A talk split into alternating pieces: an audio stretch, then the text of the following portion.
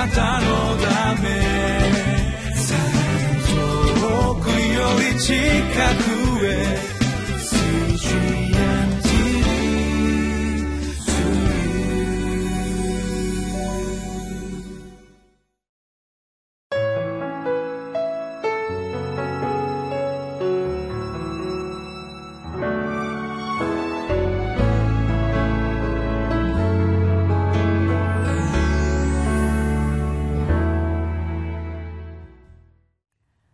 習志野キリスト教会の山田泉です。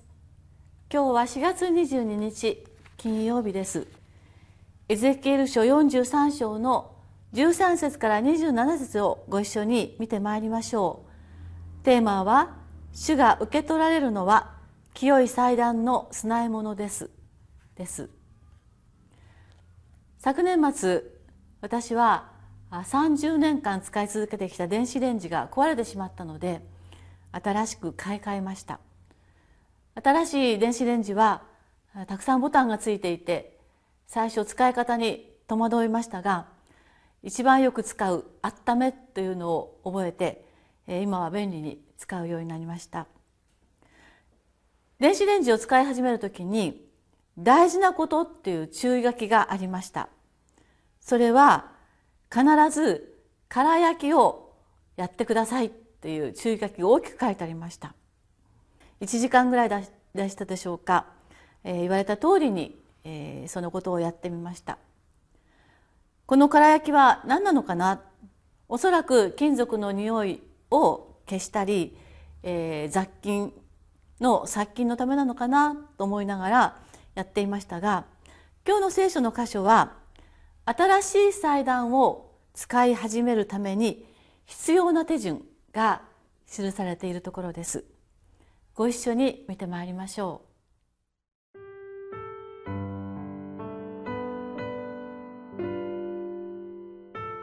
エゼキエル書43章。13節から27節。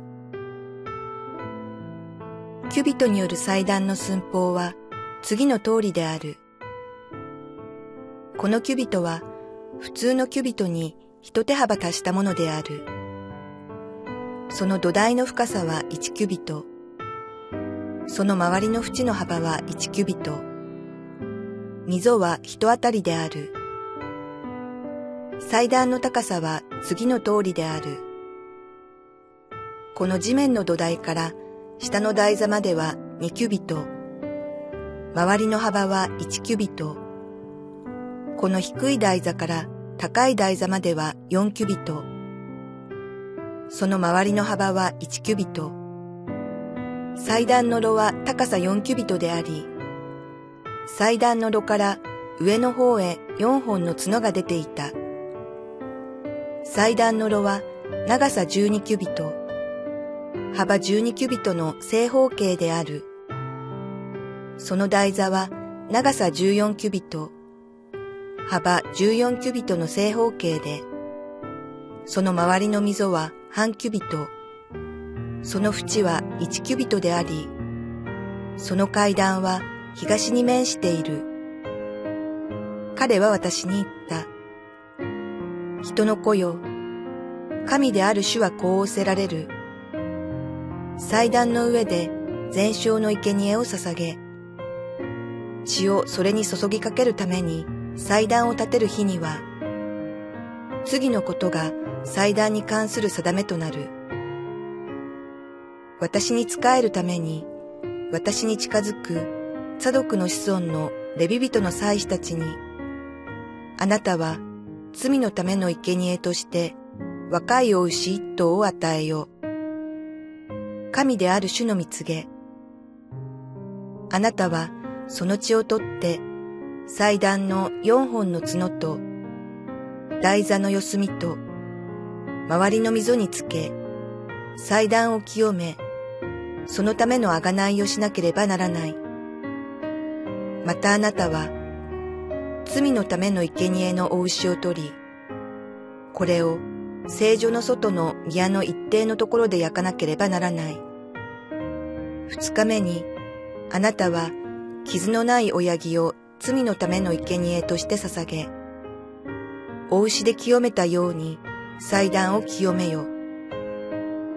清め終えたら、あなたは傷のない若いお牛と群れのうちの傷のないお羊とを捧げよ。あなたはそれらを主の前に捧げ、祭司たちがそれらの上に塩をまき、全焼の生贄として主に捧げなければならない。七日間、あなたは毎日、罪のための生贄として親木を捧げ、傷のない若いお牛と群れのうちの傷のないお羊とを捧げなければならない。七日間にわたって祭壇のあがないをし、それを清めて使い始めなければならない。この期間が終わり、8日目とその後は、祭司たちが祭壇の上で、あなた方の全焼の生贄と和解の生贄とを捧げなければならない。そうすれば、私はあなた方を受け入れる。神である主の見告げ。今日の箇所は、まず祭壇の構造が細かく示されています。祭壇は3段からなっているということがわかります。そのサイズも記されていますけれども、この数字はソロモンの神殿の中にあった祭壇よりはとても大きいものらしいですね。この祭壇の構造で少し気になることが私にはありました。15節を読みます。祭壇の炉は高さ4キュビトであり、祭壇の炉から上の方へ4本の角が出ていたというところですが、この角って何だろうって思いました。このような形は祭壇の中にあるようです。少し調べてみますと、エゼキエル書で祭壇という言葉を表すために使われているヘブル語は、普通、旧約聖書で最もよく使われる祭壇という言葉を表すヘブル語とは違うということが書かれているのがありました。そしてエゼキエルが使った祭壇という語はここだけで使われている特別な言葉のようです。そのことは後ほど触れることにしまして、祭壇を使い始めるための必要手順はとても大変でした。最初に触れました電子レンジの使い始めだったんですけれども、どうして空焼きするのかなってちょっと調べてみましたら、こんなふうにありました。オーブンレンジの調理室が金属を加工して作られていてその加工のためにプレスオイルや洗浄剤が付着しているのでそのままオーブンを調理すると熱で蒸発して匂いが食品に付着する健康に良くない場合もあるからだとこうありました。なるほど。使い始めっていうのにはそれぞれにそれなりの必要があるんだということがわかります。では祭壇の使い始めそのことに対してエゼキエル書が示したこの手順は何の必要があったんでしょうか。まず踏むべき手順をちょっと追ってみます。祭司が祭壇に近づくために若いお牛一頭が必要でした。二日目からは傷のない親木一匹が必要でした。次からは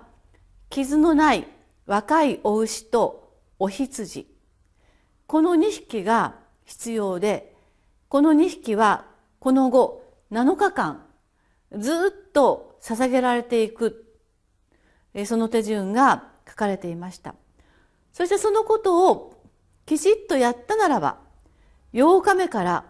祭司が祭壇を使用できるようになりますよ。これが祭壇の使用をはじめとして書かれていることだったんです。一体いくつの動物の命が使われたんでしょうか。祭壇というのは罪のための儀式が取り行われるところです。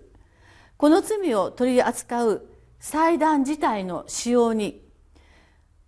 その使用するためになんとたくさんの動物の命が使われる必要があったんでしょう。これはどんな意味があるのかなと考えてみたんですけれども罪をあがなうための祭壇を使うその罪のあがない罪の重さがこの使い始めの命の数の重さなんではないかなと感じました。罪ということには命の対価がおびただしく使われなければ罪は処理ができないほど重いものなんだよと言われているように思いました。取り除く罪を取り除く祭壇を使うその使用始めからおびただしい命が捧げられる必要がありました。ここに罪の大変さ罪の処理の簡単でないことを思います。罪の重さ許されることの大変さはこの儀式から学ばねばなりません。私たちはこのことが分かったならば私たちの罪っていうものがどんなに大変なことなのかそしてその罪があがなわれるということがどれほど大変なことなのかということを注意深く知るものとされなければならないと思いますさてエゼキエルが使用した祭壇というここだけ使われた特別な語ということを名方先生という方がとても詳しく書いていたのを少し引用させてください。エゼキエル書で使われている祭壇という言葉はハレエールあるいはアリエールというヘブル語が使われているということです。でこのアリエールというのは神の獅子獅子という意味です。獅子というのはユダ族を象徴するものだということは本からよく知られているところです。つまりユダ族から出た獅子それはほふられた子羊イエス・キリストというものがこの祭壇の炉に使われた言葉なんです。エゼキエルが見た神殿の祭壇っていうのはイエス・キリストがほふられた子羊の祭壇を見たんだよということがここで暗示されているということを私たちは教えられます。そうなんです。エゼキエルはイエス様の命が捧げられた祭壇を見た唯一の旧約の人です。たくさんの動物の命が捧げられましたがそしてこれは最後イエス・キリストというお一人の命を捧げる祭壇の予表だったんです。私たちは主イエスによる完全な贖いの祭壇を十字架によって与えられています。このことはエゼキエルが表した祭壇という言葉を見るときになんと素晴らしいものが私たちには与えられていること十字架を見上げるということがなんと簡単ではない素晴らしいことなのかということを知らされるその箇所であります。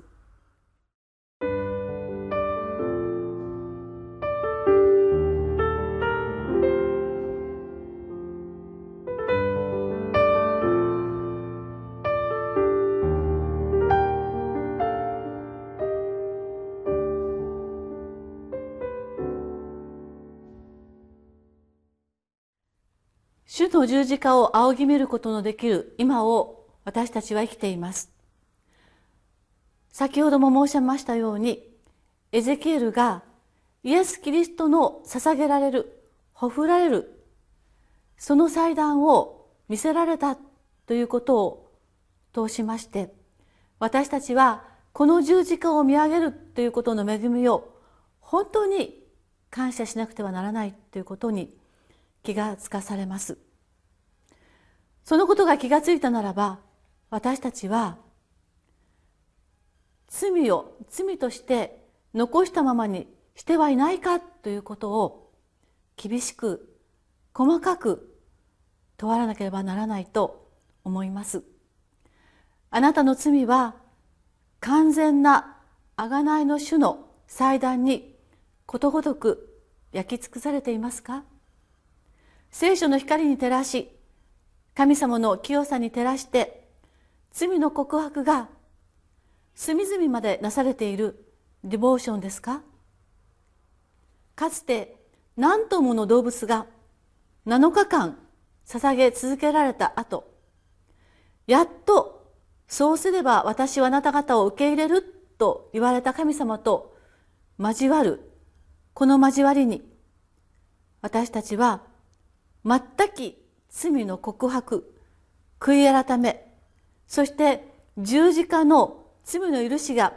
なされなくては受け入れられない交わりはないということを教えられなければならないのです。今日のディボーションからそしてこれからのディボーションが常に一つも残さぬ罪のあがないと許しのなされるディボーションでありますことを祈ってまいりましょう。お祈りいたします。天の神様私たちのための十字架による贖いはイエス様においてなされました。しかし私たちの方がその十字架を見上げて自分の罪をことごとく告白してきただろうか。あなたに罪の許しを願う祈りを心から注ぎ出して祈ってきただろうか。もし罪を不十分に取り扱っていたならばあなたを受け入れるよと7日間も動物の命を捧げ尽くした後に言われたあなたの受け入れの言葉が私たちには届かないことになります。あなたとしっかり交わりあなたと確かに恵みの道を歩むために今日私たちは隅々まで至る自らの罪をあなたに告白し祈るディボーションを捧げます。神様私たちの罪を今日ことごとく取り除きあなたの確かな交わりに入れてくださるディボーションをよろしくお願いをいたします。イエス様の名前によってお捧げいたします。アーメン。